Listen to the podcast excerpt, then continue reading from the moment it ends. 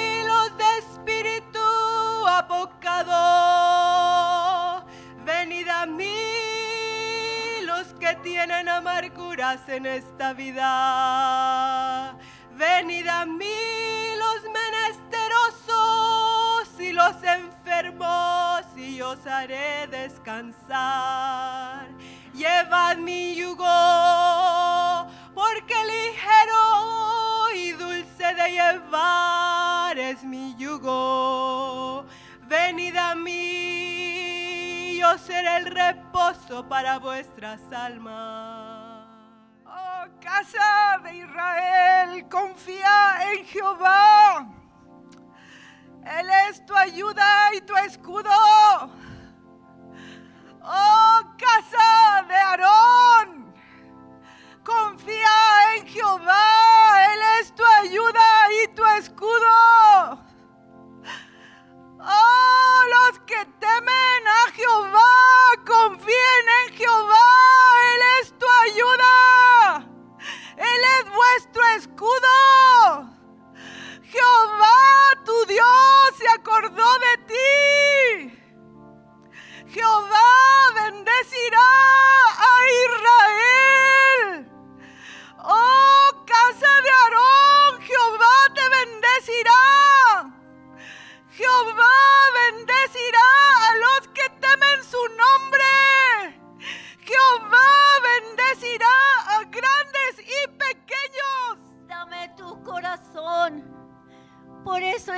Dame tu corazón y miren tus ojos por mis caminos.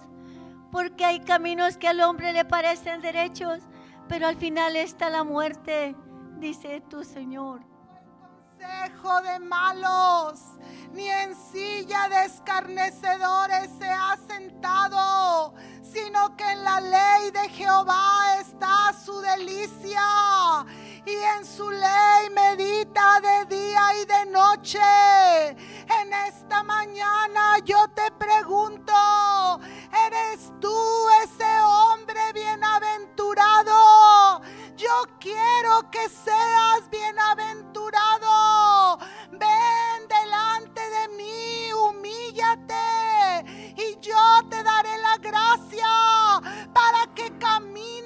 Por el camino recto. Adelante, oh Rey eterno. Haz lo que tengas que hacer en nosotros, Señor. Continúa tu obra en nosotros, Padre. Y te decimos en esta mañana, adelante, oh Rey eterno, adelante, oh Rey de gloria. Esta mañana quiero compartir con, con ustedes uno de los peligros más arraigados que hay en nuestros corazones. Y yo sé que muchos de nosotros tenemos mucho tiempo de ser cristianos y no estamos exentos. Por mucho tiempo que tengamos de caminar con el Señor, no estamos exentos de este gran peligro. Si pueden abrir sus Biblias, por favor, en Génesis capítulo 13.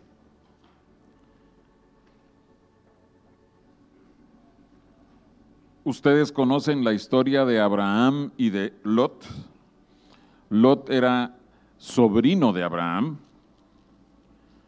y me, pareció muy, muy de, de Dios que, que el Señor pusiera durante el tiempo de preparación de este mensaje algunos detallitos, pero preciosos sobre esto.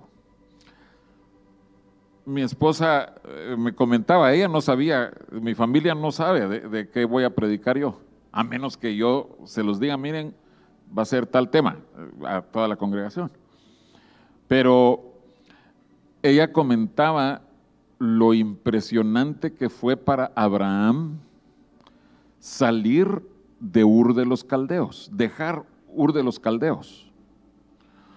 Porque en aquella época, Ur o los caldeos eran la civilización más avanzada.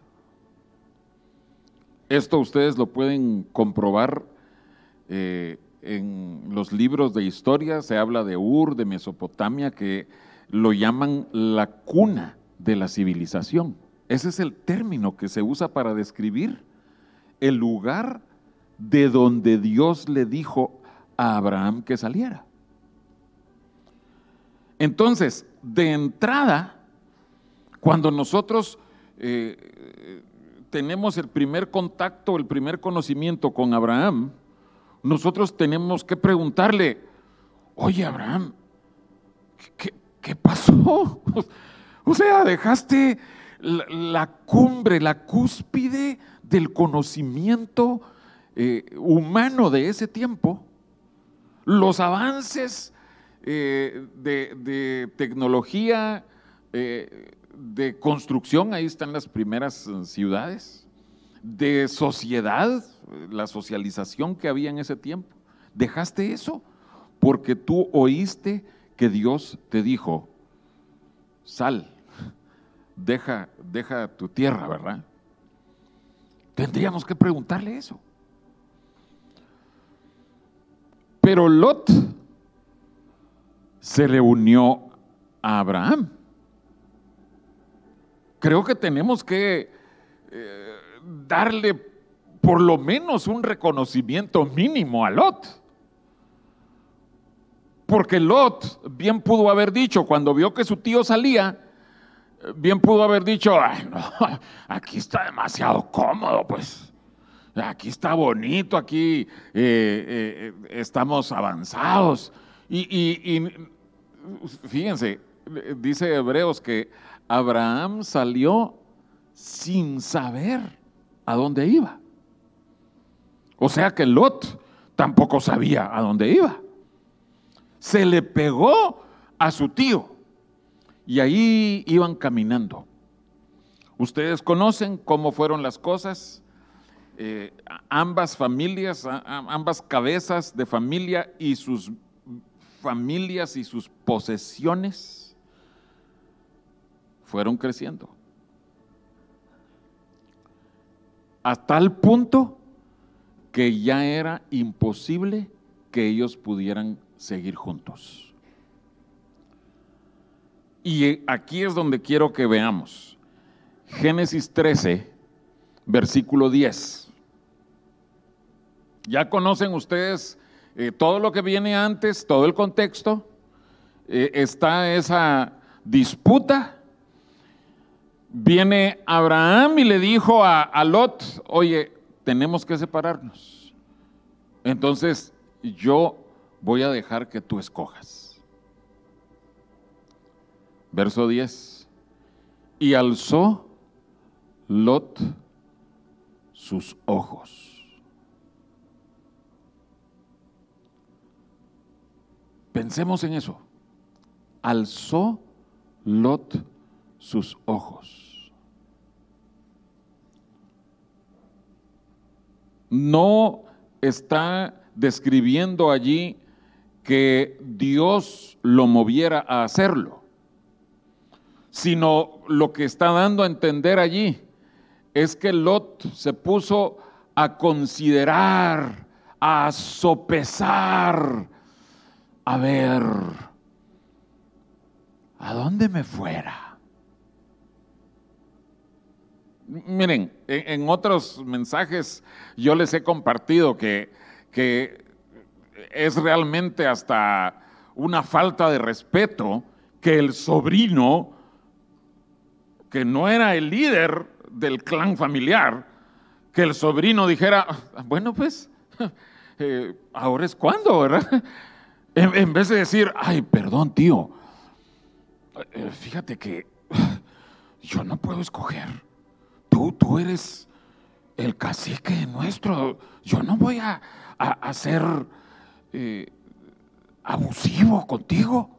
Escoge tú y, déjame lo que, lo que tú quieras. Eh, Hemos dicho eso, que, que para un sobrino eh, es bastante prepotencia decirle, ah, muy bien, me estás diciendo que escoge, pues escojo. Pero olvidemos eso. Él, y, vamos a seguir leyendo este versículo, porque es impresionante lo que tuvo que haber pasado por su mente. Recuerden, dejaron Ur de los caldeos, dejaron la cuna de la civilización. Y sigue diciendo, ¿qué pasó por la mente, por los ojos de Lot en el verso 10? Y vio toda la llanura del Jordán, que toda ella era de riego, como el huerto de Jehová, como el Edén, como la tierra de Egipto en la dirección de Zoar. Aquí eh, se nos presenta cuál fue la realidad delante de sus ojos. ¿Qué tipo de comparación iba a hacer Lot con lo que Dios estaba eh, poniéndole que él pudiera escoger, ¿verdad? Por un lado, él pensó, es como, como Edén, el huerto de Jehová. Mi tío todo el tiempo ha hablado de que qué bonito el huerto de Jehová y que qué lindo sería que, que alcanzáramos el huerto de Jehová. Eso está atractivo. Pero, por otro lado, también parece allí, ay, Egipto. ¿Y qué me han dicho de Egipto? Egipto no es el mejor lugar. Pero, pero es la parte bonita de Egipto. Porque dice que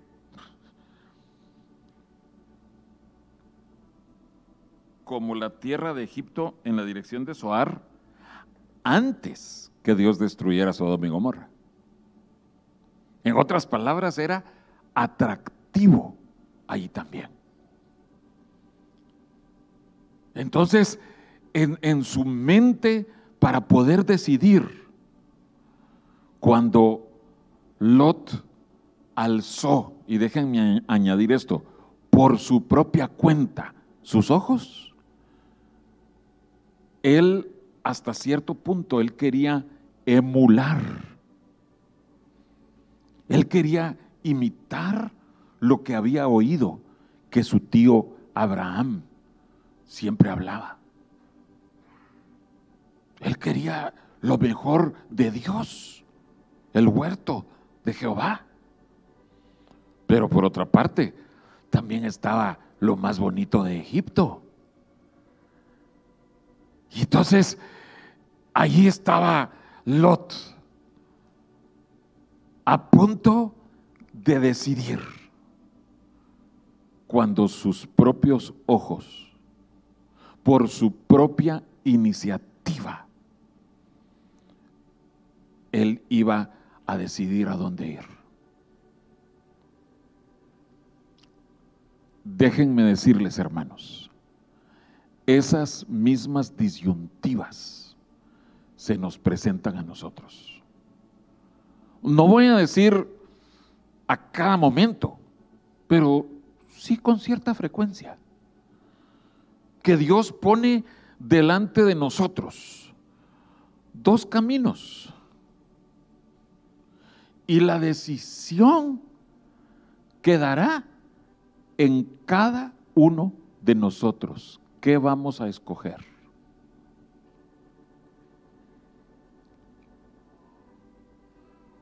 Veamos esto, hermanos. ¿Qué escogió Abraham? ¿Saben ustedes que los próximos versículos y los próximos capítulos nos muestran cuál debe ser la reacción de nuestros corazones. ¿Cómo tenemos que nosotros decidir? Dice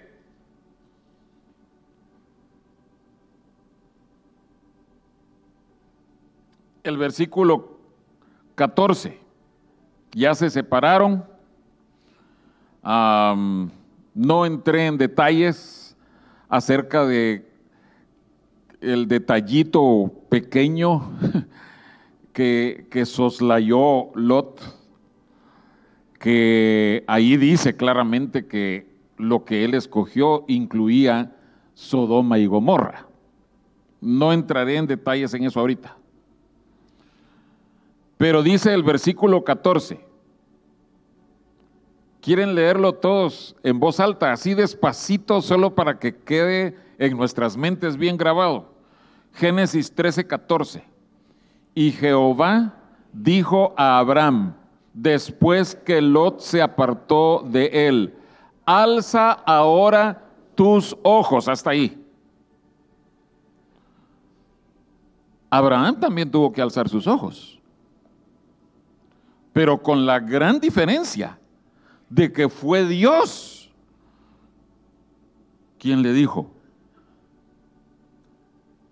bueno pues Abraham, ya te quedaste ahí tranquilito, sentadito, mientras tu sobrino se aprovechaba para escoger, entre comillas, lo mejor. Ahora yo te pido que tú alces tus ojos y yo te voy a decir ¿qué vas a escoger? Es, interesante eh, porque le dice, mira desde el lugar donde estás, hacia el norte, el sur, oriente, occidente, toda la tierra que ves la daré a ti, a tu descendencia. Y, dice también el versículo 17, levántate, ve por la tierra a lo largo de ella y a su ancho, porque a ti la daré. Fíjense, Dios le dijo a él, que hasta donde alcanzara a ver sus ojos, lo, por un lado y para el otro, hasta donde alcanzara a ver, eso iba a ser suyo.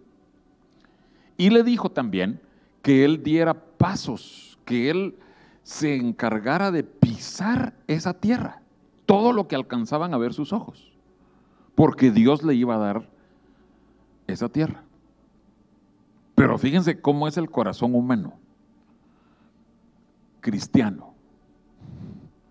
Porque yo he oído de muchos grupos cristianos que se agarran de esto para ir a, pisar. Eh, así, ah, bueno, esto va a ser mío. Conocí de una, una iglesia que tenía los medios para hacerlo y enviaron, primero hicieron una investigación, cuál era el punto septentrional más al norte de Sudamérica y cuál el más meridional hacia el sur de Sudamérica. ¿Cuál era el punto al este o al oriente y al poniente? Y enviaron equipos de su, de su iglesia para ir a pisar ese lugar el punto más extremo a los cuatro puntos cardinales en Sudamérica. Y con eso ellos dijeron que estaban reclamando a Sudamérica para Cristo. Miren, yo no voy a estar juzgando qué es lo que otros grupos decidan hacer, pero lo que vemos aquí es que cuando nosotros alzamos nuestros ojos por nuestra cuenta, y hubo una profecía eh, que, que decía que hay caminos que al hombre le parecen derechos, pero ¿qué viene después de, ese, de esa idea? El fin de ellos es muerte.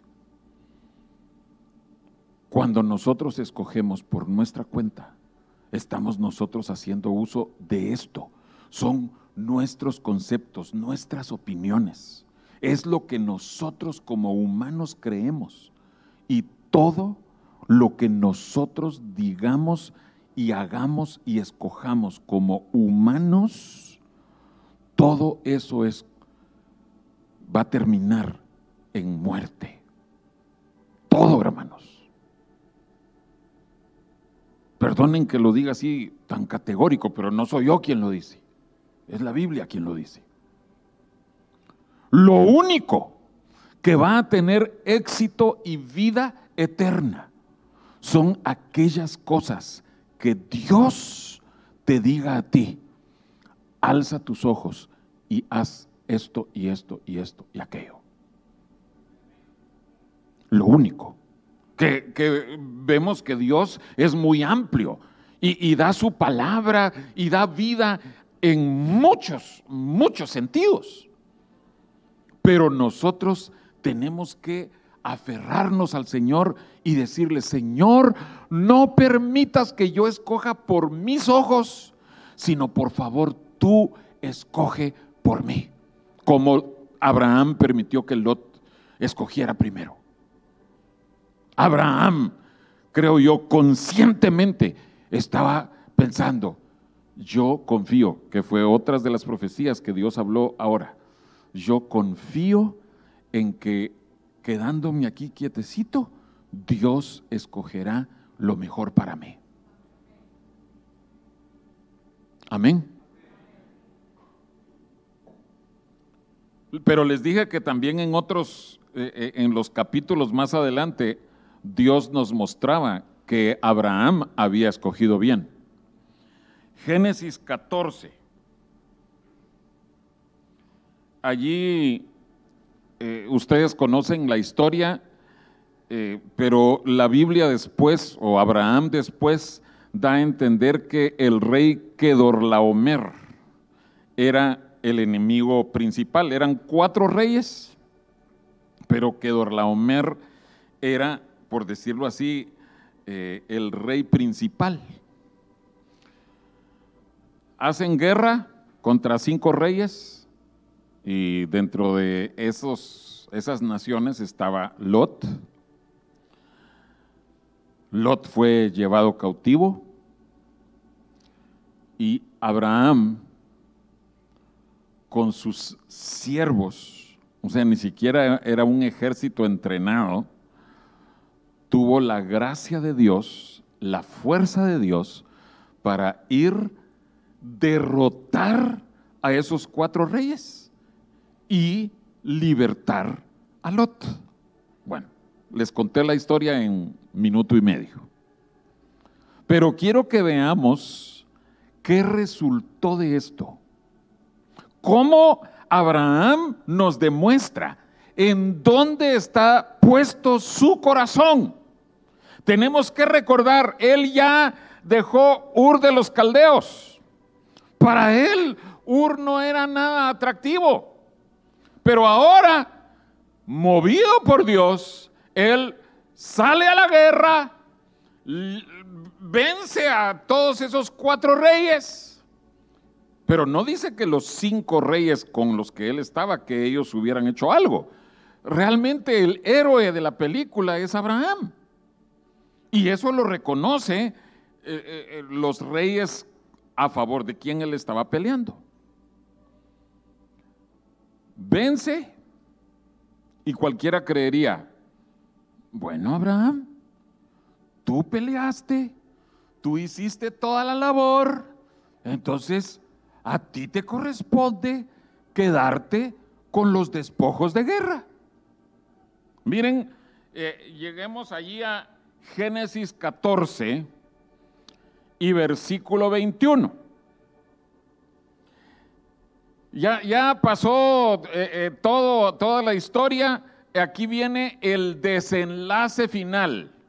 ¿Cómo resultó todo finalmente? Verso 21. Entonces el rey de Sodoma dijo a Abraham, dame las personas y toma para ti los bienes. ¿En qué consistían los bienes? Habían derrotado a cuatro reyes. Entonces, lo que le estaban diciendo a Abraham es, bueno, eh, como usted fue el vencedor, fue nuestro, eh, por decir así, nuestro paladín vencedor. Entonces a usted le corresponde quedarse con todos los bienes. ¿Qué haríamos nosotros? bueno, si yo peleé, yo fui el estratega, yo, yo salí ahí, está bien. Hasta podríamos decir, ay Señor, gracias por acordarte de mí. No, fíjense que eh, cuando yo era niño oía mucho este, este concepto que dice, los haberes del pecador para el justo están guardados. Y, eso era algo que se enfatizaba mucho en la iglesia en aquel tiempo, ¿verdad? Que muchas veces hay cosas de los impíos que, que resultan bendiciendo a los justos. No me voy a poner a pelear con ese concepto, pero Abraham aquí nos muestra claramente. Miren cómo contesta él en el versículo 22 y 23. Respondió Abraham al rey de Sodoma, he alzado mi mano a Jehová Dios Altísimo, creador de los cielos y de la tierra, que desde un hilo hasta una correa de calzado, nada tomaré de todo lo que es tuyo, para que no digas, yo enriquecí a Abraham, excepto solamente lo que comieron los jóvenes y la parte de los varones que fueron conmigo. Ellos van a tomar su parte. comenzamos viendo a Lot, que Lot alzó sus ojos, que Lot decía, yo quiero lo mejor a costa de lo que sea, a costa de tener a Sodoma de vecinos. Pero aquí vemos a Abraham con un corazón para Dios que permite que Dios lo bendiga, pero no a través de bienes de los impíos, para que no digan, los sodomitas me enriquecieron. Hermanos, ese es nuestro Padre Abraham, con un corazón tan íntegro y tan puro que no quería que su corazón se contaminara recibiendo despojos que le habrían pertenecido, le habrían correspondido, pero él no quiso contaminar su corazón.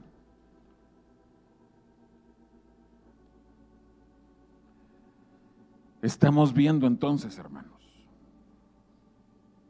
la diferencia entre lo que nosotros obtenemos con lo que Dios nos da. Hay diferencia. Por eso, hermanos, en, en el Pentateuco, particularmente en Deuteronomio,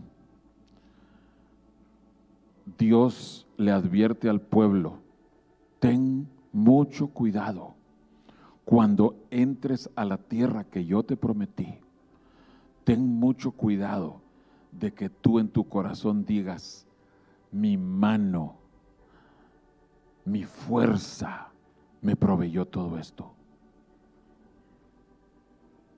Mucho cuidado, hermanos, porque lo que nosotros adquiramos con nuestras fuerzas, si no ha sido ordenado por Dios, eso no nos traerá bendición eterna.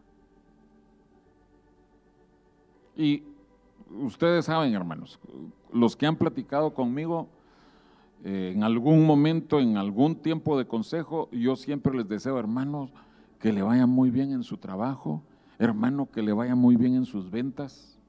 Sí, o sea, esto no quiere decir, eh, espero que ustedes sean pobres todo el resto de su vida. No, que sea Dios quien nos permita recibir el pan necesario y todo lo adicional que Él quiera dar. Amén. Y si Dios te bendice, Dios te bendice, porque tú eres diligente, porque eh, tú eres eh, fiel en, en tu mayordomía con el Señor, si Dios te bendice por esto, por lo otro, por lo otro, tú vas a ser lo suficientemente humilde para decir, Señor, gracias porque tu mano es la que me ha prosperado. Pero yo no veo a Lot diciendo, Señor, solo por tu gracia. No, esa es la diferencia. Y fíjense, hermanos, yo sabía de que iba a predicar hoy. Me senté en distintos momentos a platicar en distintos momentos con tres familias. Ninguna relación la una con la otra. Pero las tres familias estaban con esta disyuntiva de qué escojo, con un detalle más añadido, en medio de injusticias que me hacen en mi trabajo. ¿Qué escojo hacer?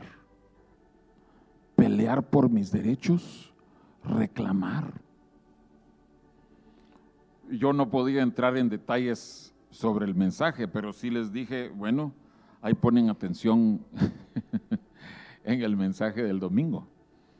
Porque realmente, hermanos, por eso les digo, vamos a ser enfrentados con, con esas decisiones muchas, muchas veces. ¿Qué estás escogiendo? ¿Qué decisión vas a tomar? ¿Vas a guiarte por lo que tus ojos te dicen? ¿Por lo que tu corazón dice? Es que esto es injusto, entonces yo tengo que hacer tal cosa. ¿O vas a decir, Señor, escoge tú? O sea, Abraham podía presentarse delante de Dios y decir, Señor, lo que ese Lot hace es injusto. ¡Qué bárbaro! Él no hizo nada de eso. Y por eso Dios se encargó de bendecirlo. En el capítulo 15, en el versículo 5, ¿estamos ahí? Bueno, estábamos en el 14, así es que ahí en la siguiente columna dice 15.5 de Génesis. Y Dios los llevó afuera y le dijo, ¿qué le dijo? O sea, alza tus ojos. Pero Dios fue el que le dijo, mira ahora los cielos y cuenta las estrellas si las puedes contar. Y le dijo, así será tu descendencia. Otra vez, Dios es quien inicia la acción de alza tus ojos, mira a los cielos. Entonces, hermanos, créanme, creamos a la escritura. Dios quiere darte, Dios quiere bendecirte, pero tienes que esperar a que sea Él quien te diga, alza tus ojos. Y, ustedes saben muy bien, tenemos que ser diligentes, tenemos que madrugar para buscar a Dios y trabajar. O sea, Dios no está diciendo, mira, quédate ahí en tu cama, acostadote. No, no, no, no. Por favor, no, no eh, tergiversemos esto. Es una actitud de corazón de decir, Señor, solo haré aquello que tú me muevas a hacer.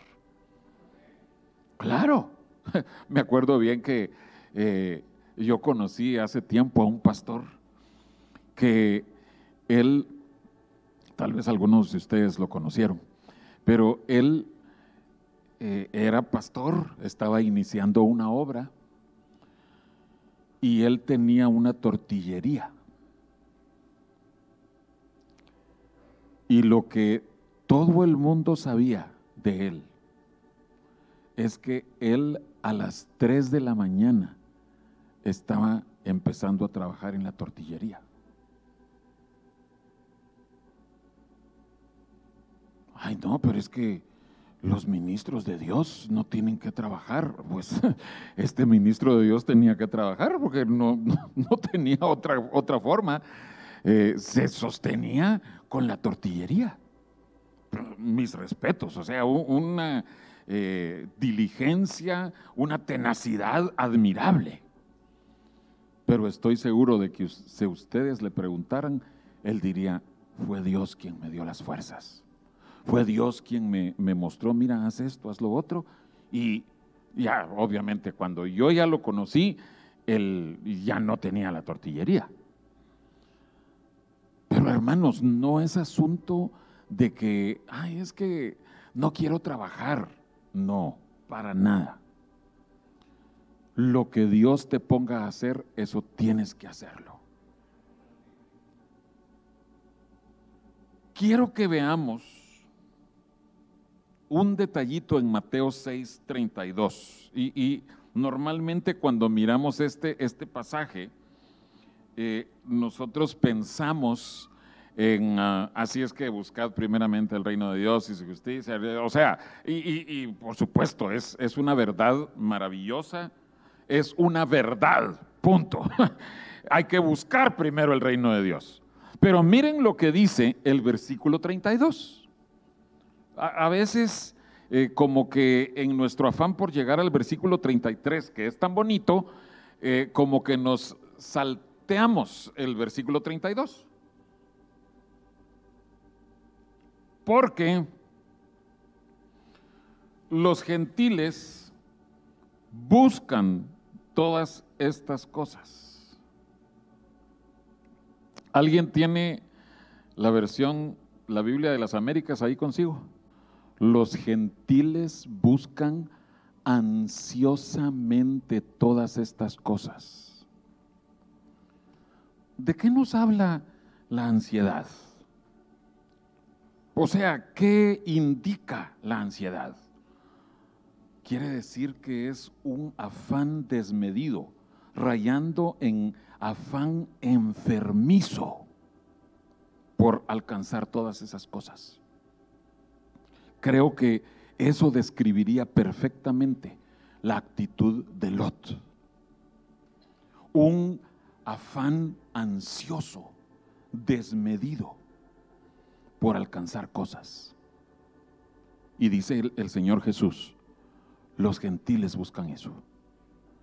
Al decir los gentiles se está refiriendo a aquellas personas que no tienen un corazón para Dios. Pero los hijos de Dios, nosotros tenemos que buscar primeramente el reino de Dios y su justicia y sabremos que todo lo demás nos vendrá por añadidura. Amén. Así está ese contraste. El, eh, eh, el gentil o el, el ojo que alza sus ojos lo hace ansiosamente. Así, ay, es que yo quiero más, es que yo quiero alcanzar más. Pero el ojo que espera a que Dios le diga, alza tus ojos, primero buscó el reino de Dios y su justicia. Amén. Quiero terminar el último versículo que quiero que veamos. En Santiago capítulo 4.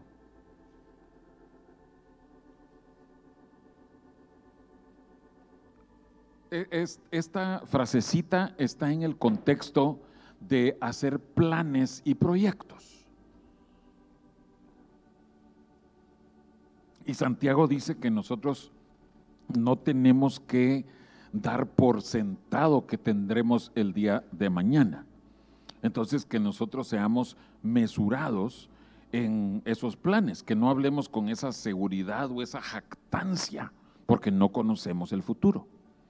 Pero aquí en, Santiago 4 y versículo 15, dice esta frasecita, en, lo cual, en lugar de lo cual debierais decir, si el Señor quiere. Entiendo el contexto en lo que lo está diciendo Santiago, pero yo quiero que nosotros hagamos nuestras estas palabras. Si el Señor quiere. Y les repito, hermanos, el Señor desea bendecirnos, derramar sobre nosotros múltiples bendiciones. Pero si Él quiere, Él hará esto, hará aquello, hará lo otro. Si Él no quiere, ni tú ni yo debiéramos estar persiguiendo esas cosas. Amén. Si Él no quiere, entonces yo me quedo quietecito y le digo, Señor, me espero. Señor, aquí eh, en quietud eh, serán salvas nuestras almas, ¿verdad? Pero que no haya aquella eh, comezón por, ay, es que quiero hacer esto, quiero hacer lo otro. Ay, es que, no, si el Señor quiere, si el Señor quiere. Y vas a comprobar, hermano, que cuando esperamos así, cuando le decimos, Señor, si tú quieres, el Señor se encarga. Con una de estas familias sucedió.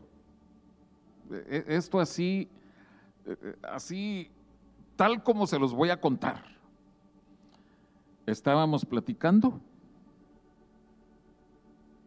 en su corazón los hermanos aceptaron esta palabra de que el contentamiento, Dios está probando nuestro contentamiento. Y en menos de 30 minutos, en menos de 30 minutos, ya estaban recibiendo más bendiciones de Dios. Eh, está sonando como eh, un mensaje de, poder y de prosperidad. No es eso. Es un mensaje de que nosotros digamos, si Dios quiere, Él me puede bendecir. Yo voy a seguir esperando a que Dios me hable. Amén.